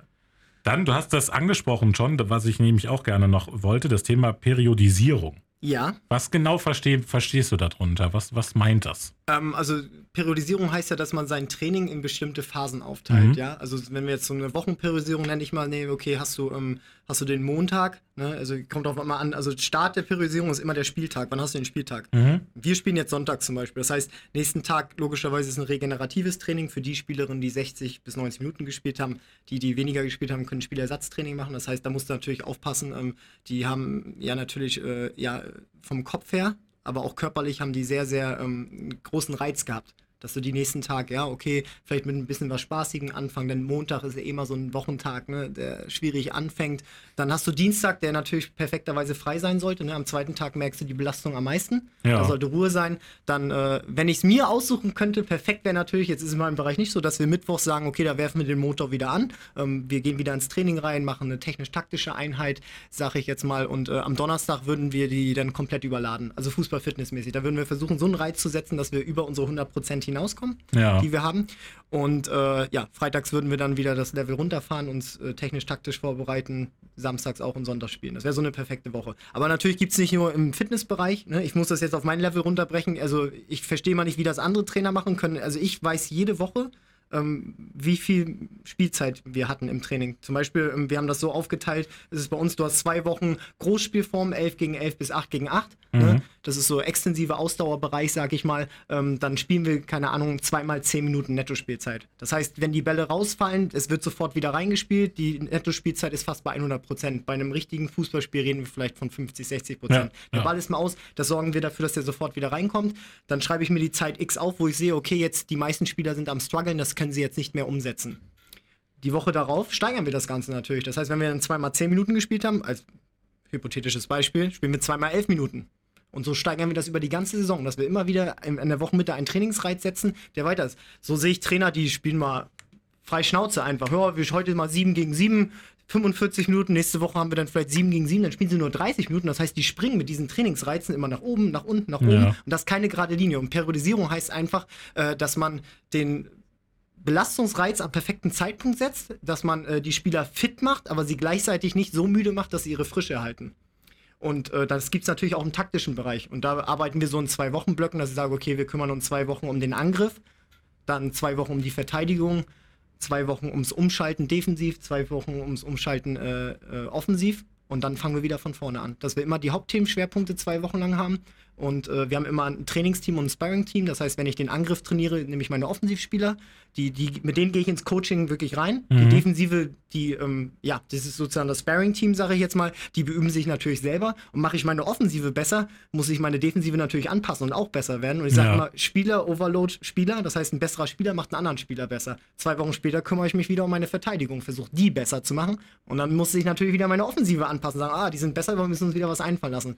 Und das ist so eine Philosophie, äh, von, äh, von Periodisierung, sage ich jetzt mal. Und das so halt kurz vor dem, im Fußball haben wir ja jedes Wochenende eine Hauptbelastung, nicht so wie im Leichtathletik, da trainierst du auf ein halbes Jahr oder nach, auf zwei Jahre Olympia hin oder mhm. auf eine mhm. Meisterschaft.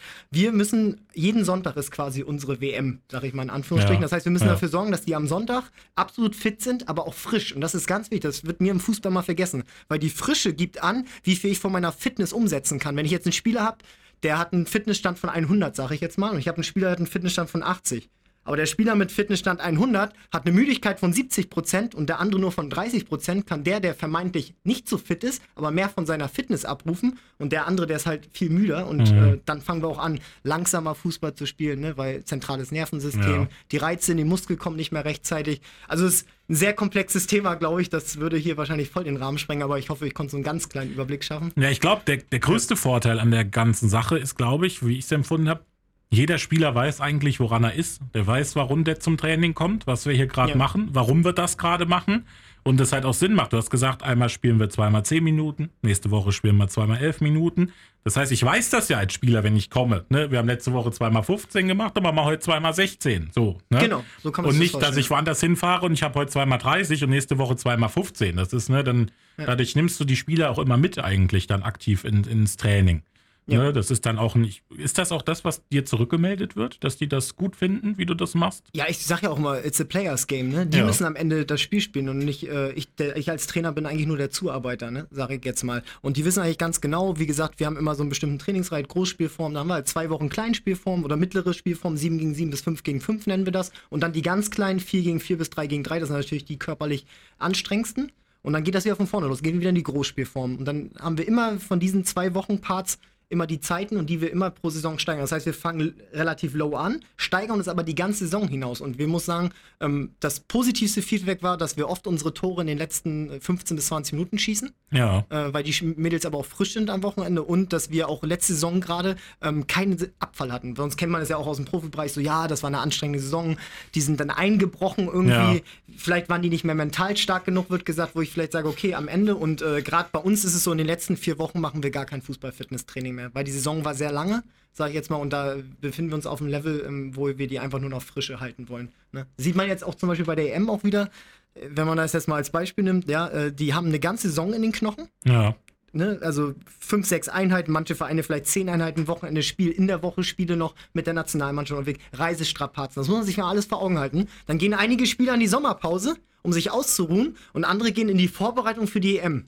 Und dann sehe ich Videos bei einer Frauen-EM, wo die mit hohen Gewichten trainieren und und und und sich fit machen für die EM, wo ich aber sage, die Spieler sind seit einem Jahr im Training, die sind fit, aber ja. die sind nicht mehr frisch. Also die haben eine ja. gewisse Müdigkeit aufgebaut, dass man die Zeit ernutzt und sagt, okay, gerade bei Nationalmannschaften, die kommen alle Spieler aus verschiedenen Vereinen. Zwei von Arsenal, zwei von Chelsea. Ne? Mhm. Das heißt, da ist ja das größte Problem bei Nationalmannschaften die Kommunikation. Jeder ist ein anderes taktisches Prinzip aus dem Verein gewöhnt, dass wir aus dieser Masse von Spielern, individuellen Spielern, schnell eine Mannschaft machen aber die auch wieder frisch kriegen, weil die haben alle ein ganzes Jahr halt gespielt, ne? Und äh, das sehe ich halt immer schwierig. Deswegen sind auch oft die Spiele der Nationalmannschaften auch ein bisschen schlechter als die Champions League-Spiele. Dann ist es doch aber auch interessant, dann zu sehen, wie dann diese Winter-WM in Katar dann wird, oder? Weil du kommst dann ja wirklich aus einem aktiven Spielbetrieb, ja. der aber ja gerade erstmal Richtung Saison-Halbzeit geht. Ne? Sonst ist die Saison beendet. Ende Mitte Mai für die meisten. Anfang Juni gibt es dann Trainingslager, zwei, drei Wochen, dann geht es dann zur WM. Und jetzt ist es ja mitten in der Saison. Ich glaube, die Vorbereitung ist zwar trotzdem irgendwie zwei, drei Wochen, aber es ist, ja. was denkst du, wie sich das auswirken wird? Also ich glaube, dass die, wenn wir jetzt das Klima betrachten, ne? Ja. dass, dass die Länder, die jetzt ungefähr gleiche klimatische Bedingungen zu der Zeitpunkt haben, wir haben jetzt hier bei uns den Winter, es ja. ist traditionell kalt dann. Ne? Jetzt fliegen wir nach Katar. Ja. Reden wir von wie viel? 30, 40? Soll immer noch 35 ja, Grad 35 auch im Winter Grad. sein. Also ja. da muss sich ja, muss sich ja erstmal anpassen, der Körper auch ja. wieder. Ne? Ist auch eine kleine Reise nach Katar. Wir fliegen über ein paar Zeitzonen und, und, Klimazonen. Und jetzt hast du vielleicht Mannschaften, die da eher aus der Nähe kommen oder das, das kennen. Ja. Das ist zu dem Zeitpunkt des Wetters. Ich glaube, dass die gerade europäischen Teams, die das nicht so kennen, eine gewisse Anpassungsphase brauchen. Vielleicht eine Woche, dann so ein bisschen mit dem Jetlag noch so Wetteranpassungsphase. Das wird, glaube ich, eine sehr, sehr krasse Aufgabe für die, für die Verantwortlichen dort, äh, für die Mannschaft, die das nicht kennen. Und äh, ja, ich glaube auch für uns Zuschauer ist es mal echt interessant. Also ich muss sagen, es wird kritisiert, aber ich finde es mal wirklich interessant, im Winter mal eine WM zu haben, weil es ja. einfach mal auch was anderes ist und wie gehen die Mannschaften damit um zu sehen, okay? Und wie du gerade sagst, dass, äh, okay, jetzt haben wir keine Pause, wir sind mitten im, in, im Ligabetrieb, wie gehen die damit um? Weil die Jungs sind ja auch voll drin, die sind ja, ja. fit, die haben die Hinrunde quasi fast hinter sich gebracht. Äh, und wie verhält sich das danach? Ne? Also bei der WM, wie ist das Tempo bei der WM? Und äh, ich finde, das wird eine sehr, sehr schwierige Aufgabe. Komplett allem, neues Feld für alle, ja. Vor allem, weil man sieht ja eigentlich auch, dass Mannschaften im November andere Mannschaften erfolgreich sind im November als vielleicht jetzt dann im März oder im April, wo es zählt. Ne? Also es gibt ja. ja viele, die dann erst aufdrehen, dann Europapokal kommen dann die K.O.-Spiele, dann geht's los. Ne, das sind ja vielleicht auch dann andere Spieler, die da mal einen Akzent setzen, dann jetzt auch im Winter.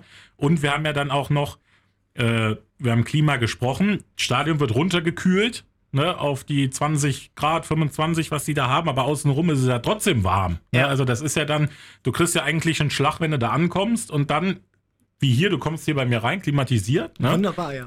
Schön. ja. Aber du musst auch dann erstmal über 90 Minuten dann wegstecken auf einmal, wenn ja. du vorher drei Tage durch 40 Grad gelaufen bist. Ne? Also ja. bin ich auch sehr gespannt. Dann lass uns zum Abschluss des dritten Viertels mal nochmal zu dir kommen. Ähm, wo siehst du dich denn? In zehn Jahren immer noch FV Rübenach oder wo soll das mal mit dir hinführen? Ähm, also alle Verantwortlichen und Spieler vom FV Rübenach mögen es mir verzeihen, dass ich es jetzt sage. Also ich sehe mich in Zukunft natürlich nicht mehr in dem Bereich. Merke auch immer wieder, dass es jetzt irgendwann auch irgendwann Konfliktpotenzial hat, weil ich immer weitergehe ne, in dem ja. Bereich und das ist halt Amateurbereich, Hobbybereich oder ja. ich sag mal gehobener Amateursport, sage ich jetzt mal. Also die Mädels, das ist schon ein sehr forderndes Hobby für die, ne? Also die sind auch dreimal die Woche oft da, viele, das heißt, die investieren auch viel da drin, ne? Das heißt, sie haben es auch verdient, ein gutes Training zu haben. Ja. Das, man, das darf man nie vergessen bei der Sache. Aber ich glaube, dass irgendwann die Interessen auseinanderdriften. Ich will immer mehr, immer professioneller arbeiten und die, viele sagen vielleicht, okay, jetzt, oh, jetzt reicht's aber langsam. Äh, ich möchte doch einfach nur, äh, ja, äh, kicken. Und äh, ja, mein Traum ist es natürlich irgendwann äh, mal selber ähm, erstmal überhaupt im Profibereich zu arbeiten, Ja. in welchem Bereich auch immer. Da bin ich noch relativ offen. Natürlich am liebsten äh, auf dem Platz. Da bin ich natürlich äh, für alles offen, aber natürlich auch erstmal vielleicht im sehr, sehr gehobenen Amateurbereich. Ähm, jetzt ohne die Rheinland-Liga schlecht zu reden, aber es ist jetzt ja noch keine Liga, wo wir jetzt über irgendwelche professionellen oder nicht mal annähernd professionelle Strukturen reden. Äh, bin da natürlich auch für Männer- und Frauenbereich offen, Mhm. gar keine Frage. Auch wenn ich jetzt ein bisschen Verfechter für den Frauenfußball natürlich auch bin, gucke ich, muss ich selber gestehen, selber lieber trotzdem auch Männerfußball. Ähm, und äh, ja, der größte Traum wäre natürlich irgendwas bei Borussia Dortmund. Ob es jetzt die Frauenabteilung ist, wo haben sie ja auch Gott sei Dank endlich gemacht. Ja, Das sehr die, cool. die marschieren ja jetzt Ja. Äh, durch dann. Aber da seid ihr in Leverkusen natürlich schon Lichtjahre noch voraus. Das ne, stimmt, das, angeht. stimmt. Ja. Aber ja, abschließend zu sagen, ist mein Traum, äh, wäre ähm, allgemein überhaupt im Profifußball irgendwie mal Fuß zu fassen, in welcher Rolle auch immer. Ich muss da nicht im Rampenlicht stehen, einfach vielleicht im, im Staff mit drin oder so. Aber Ja. Borussia Dortmund wäre natürlich, ich glaube, da, da wird die ein oder andere Träne kullern dann, ja, doch schon. Wie, wie siehst du Dortmund, wenn wir es mal so noch für die neue Saison gerüstet, du als Fan und auch einer, der so ein bisschen näher, war Marco Rose einfach der falsche Trainer für den Verein und eigentlich ein guter Trainer oder wie, wie siehst du das? Also ich glaube, Marco Rose hat ja ähm, schon zu Gladbacher Zeiten ziemlich Probleme, was, was die Verletzungshistorie angab. Ja. Er hat sie so ein bisschen mit nach Dortmund geschleppt und ich glaube nicht, dass das Zufall war. Also da, ich weiß nicht, ob es an den Trainingsmethoden liegt, da, da, das ist halt schwierig zu sagen. Wenn ich jetzt da ein paar Wochen will, kann man sagen, okay, wie sieht das aus, wenn ich natürlich meinen Stürmer auf dem Samstag noch äh, äh, 100 Mal aufs Tor schießen lasse und der hat nächsten Tag muskuläre Probleme oder reißt sich irgendwas am Spiel, ist klar. Der schießt halt, manche Spieler schießen im Training öfters aufs Tor äh, und das ist ja sehr, sehr ähm, fordernd für die Muskulatur auch als in der ganzen Saison. Ja. Das ist einfach so. Und äh, wenn du dann natürlich Verletzungsmuster hast, die sehr häufig auftreten und 8, 9 muskuläre Verletzungen, wir hatten zwischenzeitlich 13, 14 Verletzungen. Ja, ja. Das ist ja eine, eine halbe Mannschaft. Das, sind, das ist ja, da braucht ja, glaube ich, jeder Laie wird sagen, dass es nicht normal ist. Und, oder kein Verletzungspech mehr sein darf. Und wir dürfen auch nicht mehr anfangen zu sagen, es ist Verletzungspech. Nein, das ist den Spielern nicht gut. Wir müssen das hinterfragen, warum hat er sich gerade verletzt? Und äh, ich glaube, dass er da vielleicht jetzt einen Lernprozess hatte. Ich glaube, dass er sonst ein super Trainer ist. Auch die Jungs haben ja von ihm geschwärmt, auch menschlich. Ich glaube, dass er auch menschlich einen guten Führungsstil hatte. Ähm, aber ich glaube, am Ende haben ihm die, diese Verletzungshistorie ähm, hat ihn ja die Beine gerissen. Und ich weiß nicht, ob da vielleicht man da hätte eine Anpassung, dafür bin ich zu weit weg, stattfinden sollen. Ich hoffe, er reflektiert das vielleicht für sich Ja. und dass er es bei der nächsten Station besser macht. Aber ich glaube, er ist vom Typ her, mochte ich ihn sehr gerne. Und äh, ähm, aber ich habe leider auch zu selten eigentlich so gesehen, wofür stehen wir jetzt für was für einen Fußball. Also wir haben ja oft durch individuelle Klasse auch ein bisschen geglänzt. Aber er hat natürlich trotz dieser ganzen Verletzungszahlen, die wir hatten, man muss sagen, 12, 13 Verletzte, haben wir ja trotzdem in der Liga in der, eine super Saison gespielt. Ja, in der Bundesliga stimmt, ja. zumindest. Und ich glaube jetzt aber mit Edin Terzic ähm, hast du natürlich so richtig Dortmunder Junge, der Ja, das ja. Spiel halt Ja. auch verkörpert. Ähm, ich hoffe, dass er, dass er auch ein bisschen Zeit kriegt. Ich glaube, die Erwartungen sind jetzt sehr, sehr hoch. Ne? Also man er verbindet ihn mit Erfolg und er ist jetzt einer, der es von der Tribüne so diesen Lebenstraum, so American Dream, so Mhm. wirklich von ganz unten nach ganz oben geschafft. So ein bisschen, äh, ja, ein bisschen, dass ich, ich sag mal, dass ich neidisch rüber gucken kann. Der ist vom Fan zum Trainer geworden. Ähm, ist aber auch für alle cool, dass man vielleicht seine Lebensziele doch äh, packen kann. Ne? Ja. Also ist ein gutes Beispiel. Aber ich glaube, ähm, ja, wenn die das mit den Verletzungen in den Griff kriegen, die haben super Neuzugänge, glaube ich, können wir dieses Jahr den Meisterschaftskampf vielleicht ein bisschen spannender machen und auch auf europäischer Ebene äh, Deutschland vielleicht würdiger vertreten als äh, in der letzten Saison, ja. Terzic ja auch schon Erfolg gehabt mit dem BVB, hat ja, Ja, schon zwischenzeitlich definitiv. übernommen, DFB-Pokal mitgenommen. Du hast die, hast die Sachen angesprochen, die Verstärkungen, die natürlich auf dem Papier schon sehr gut aussehen. Also ich meine, mit dieser Innenverteidigung, die da jetzt äh, steht, oder wenn wir sogar mit Hummels dann sogar drei Innenverteidiger nehmen, die eigentlich die Verteidigung von der deutschen Nationalmannschaft ist, wenn man noch Antonio Rüdiger dazu nimmt, ne, ist das die Verteidigung der deutschen Ja. Nationalmannschaft. Und ähm, ja, so als Außenstehender, so mit, mit Haaland, hast du natürlich einen verloren, sportlich Qualität, unfassbar, aber ich glaube, dass das einfach die Mannschaft zur Ruhe bringt. Du hast halt einen, der da hinkommt und du weißt, naja, der ist die Durchgangsstation. Das kann man aber auch keinem übeln, verübeln. Ne? Also, ne? Nee, Jeder wusste, der geht wieder. Aber sowas bringt trotzdem, glaube ich, unterschwellig immer trotzdem Unruhe irgendwie in eine Mannschaft rein, wenn du da einen hast, der so, ja, ne, schieße ich meine 35 Tore, dann gehe ich wieder. Und ja, ich bin gespannt. Dortmund äh, spannender Me äh, Meisterschaftskampf. Ich glaube, den wünscht sich jeder in der Bundesliga irgendwie. Denke ich auch. Ich glaube sogar die Bayern-Fans Ich mittlerweile. auch, ja, das ist immer so, ne? Äh, Wenn es nicht spannend wird, beschweren die sich. Wenn es spannend wird, ist auch nicht gut. Ich hoffe für alle einfach, ja, lass uns doch mal so ein richtiges Showdown am 34. Spieltag haben, ne? Ja. Das wäre doch für alle, alle ganz geil. Ja, und dass sie sich gut im europäischen äh, Geschäft äh, darstellen, so wie es Frankfurt gemacht hat. Ne? Ja. Also diese Saison, das ja, ja, das war Das- äh, da. das ist von der Qualität her nicht Ja. die Mannschaft gewesen, wo man dachte, Nee. die räumt ja ab. Ne? Und dann frag mal in Barcelona, wie es da gelaufen ist für die. dann lass uns ins letzte Viertel gehen, die Ja, Spieltags, in die Spieltagsanalyse. ähm, das nochmal ein bisschen zusammenfassen. Ich würde reinstarten noch mit einer Frage, die sich jetzt so bei mir noch aufgebaut hat. Wir haben über deinen Lieblingstra äh, Lieblingsspieler gesprochen, so, den du gut findest oder wer das gut verkörpert. Wir haben über Mannschaften gesprochen, die du magst. Jetzt natürlich die große Frage: Wer ist denn eigentlich dein Lieblingstrainer? Oh. Gibt es den überhaupt? Also so wirklich nicht. Also ich bin schon äh, so ein, ja, Jürgen Klopp, ne, hat jetzt meine Trainerlaufbahn auch so natürlich ein bisschen geprägt durch seinen Erfolg auch in Dortmund. Ich mag ihn vom Typ her, weil ich ihn einfach auch authentisch finde und mhm. ihm das einfach abkauft. Der lebt halt den Fußball total. Ne? Klar sollte er sich vielleicht ein oder andere mal ein bisschen mehr in den Griff kriegen.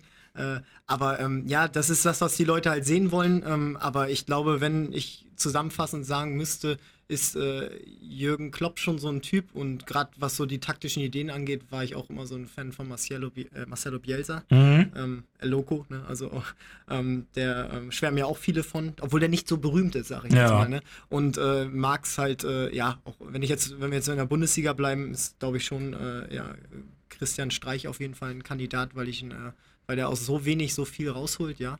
Und äh, ich glaube auch, äh, ja, Urs Fischer bei Union Berlin. Mhm. Ja, finde ich halt, äh, ja, finde ich ähm, sehr, sehr, sehr ähm, beeindruckend, was sie schaffen. Aber dass ich jetzt sagen würde, jetzt einen so Lieblingstrainer, wo ich so ein bisschen Fanboy-mäßig drauf bin, äh, eher weniger, aber wenn, dann ja doch schon Jürgen Klopp, ja, muss ich zugeben. Natürlich auch sehr, sehr meinungsstarke Persönlichkeiten. Ich glaube, das ist das, was, was, den, was den Fans auch oft gefällt. Ne? So, so, ich meine, so ein Christian Streich, der sagt zu allem immer was, wo man auch sagt, dass man da auch drüber nachdenkt. Es gibt die Leute, die zu allem was sagen und man denkt sich, ja. halt mal den Mund vielleicht. Ne? Ja. Aber ja. einer, der das wirklich auch verkörpert und ich glaube deswegen auch die Mannschaft Erfolg hat, weil das so einer ist, wie du es gesagt hast. Du musst als Trainer auch Vorbild sein und Sachen verkörpern, die du erwartest, die musst du auch selber verkörpern, weil sonst ne, würde ich das ja auch nicht für voll nehmen. Ne? Wenn von mir was gefordert wird, was ein anderer nicht machen will, dann. Ne? Dann Richtig in der Vorbereitung seid ihr drin, hast du gesagt. Wann ja. geht's los mit dem ersten Spieltag? Weißt du das schon, wann es äh, losgeht? Ich glaube, das erste September-Wochenende geht's los. Aber der Spielplan ist noch nicht raus. Okay, also, also, aber bei uns ist es meistens so, wenn die Ferien vorbei sind, dann ist das erste Wochenende, weil bei den Mädels halt äh, nach der B-Jugend der Schluss ist. Das heißt, da kommen die Mädels mit 16 auch schon in, in den Ferienbereich. Ja. Und äh, ich glaube, das ist dieses Jahr, sind die Ferien drin, dass wir spielen. Müsste das erste September-Wochenende. Ja, wir fangen, glaube ich, Ferien nächste Woche Freitag an. Wenn der Podcast ja. rauskommt, ist das, glaube ich, der morgige Freitag, wann die Ferien losgehen. Und Vorbereitung dann aber auch noch eisenhart die sechs Wochen dann durch oder durch die Sommerferien durch oder machst du noch mal Pause zwischendrin? Wie läuft das jetzt? Seid ihr jetzt komplett drin? Wir sind komplett drin. Äh, insgesamt, glaube ich, haben wir dann acht Wochen bis ja. zum Start. Insgesamt, äh, die brauchte ich aber auch dementsprechend. Also ich hatte den Mädels vier Wochen komplett Pause, vier oder fünf Wochen haben wir komplett Pause. Ja. Äh, habe aber natürlich einige jetzt gehabt, die jetzt ein halbes Jahr pausiert haben, mhm. auch aufgrund von Studium oder, oder aus einer Verletzungsphase kommen. Die brauchen halt ähm, da müssen wir halt ein bisschen langsamer mit anfangen und ziemlich vorsichtig sein. Ne? Wir hatten jetzt auch ein, zwei Mal Probleme, dass die ersten so ein bisschen mit Zerrungen zu tun hatten. Ja. Äh, weil die einfach für die das schon zu viel waren, wo wir gesagt haben, okay, wir trainieren dreimal die Woche.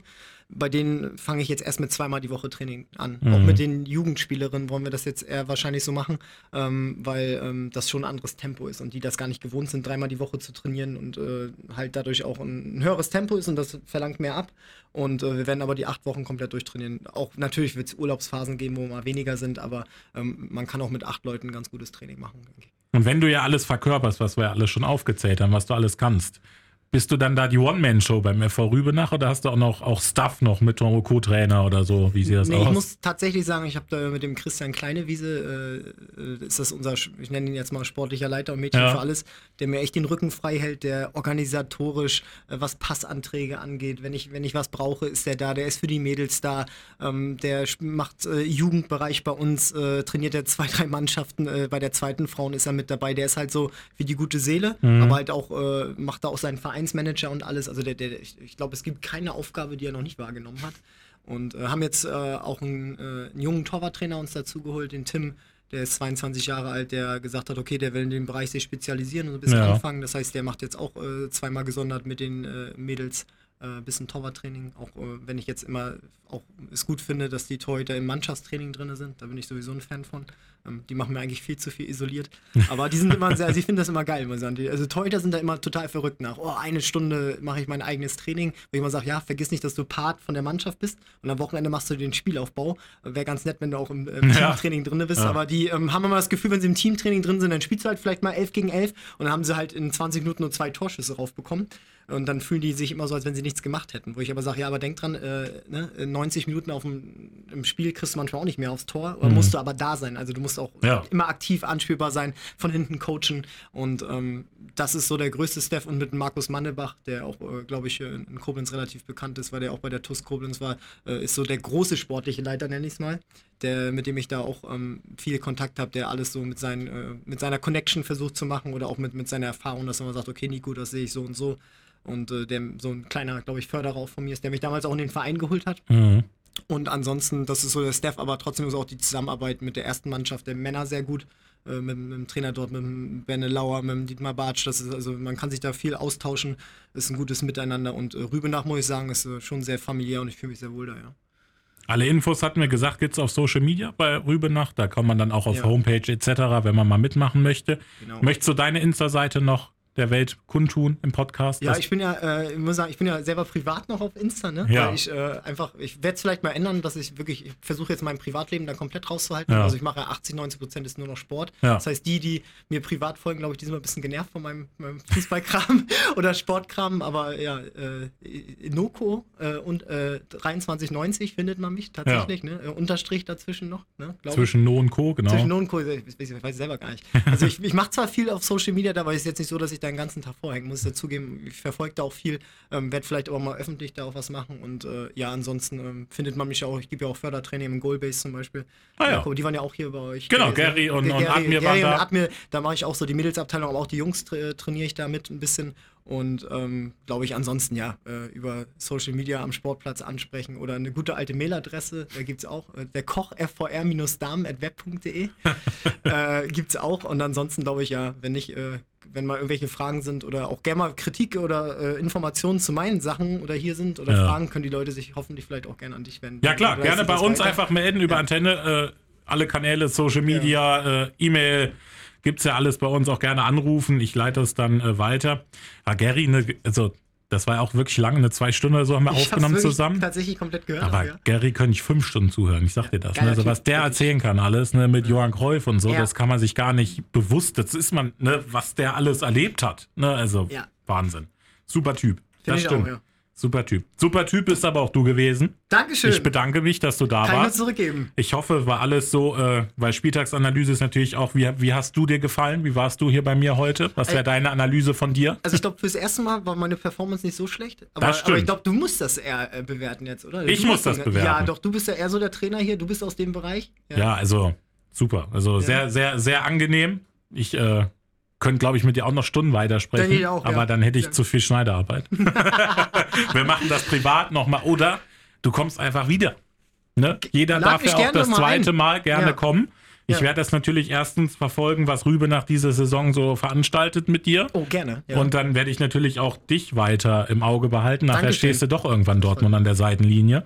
Dann musst du natürlich aber auch wiederkommen. Das ist klar. Ich, äh, ne? Wenn du eine große Nummer bist deutschlandweit, kommst du trotzdem wieder. ich vergesse nie, wo ich herkomme. Ne? Aber ist noch ein weiter Weg, ne? Ja, ist aber- ein Traum, aber äh, er ist da. Ja. Ich werde die.